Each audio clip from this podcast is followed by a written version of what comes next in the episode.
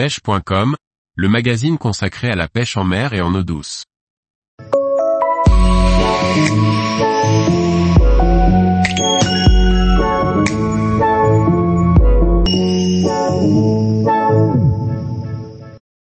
Pêche des poissons blancs au leurre. Subtil, fun et technique.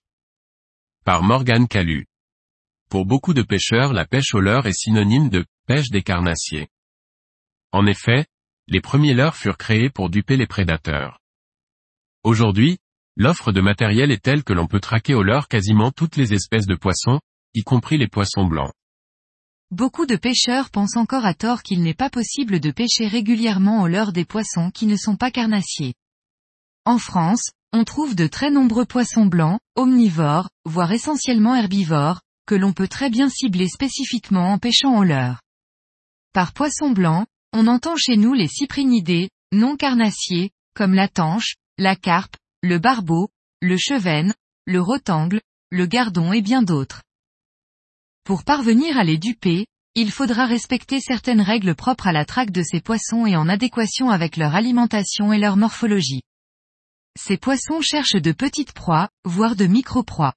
Ils ne sont pas particulièrement sensibles aux forts stimuli vibratoires et visuels. Ils sont plutôt attirés par des leurres et proies odorants et, ou au comportement très naturel, qui vont être mobiles sur de faibles amplitudes d'animation. Ils font avant tout appel à leur goût et leur odorat.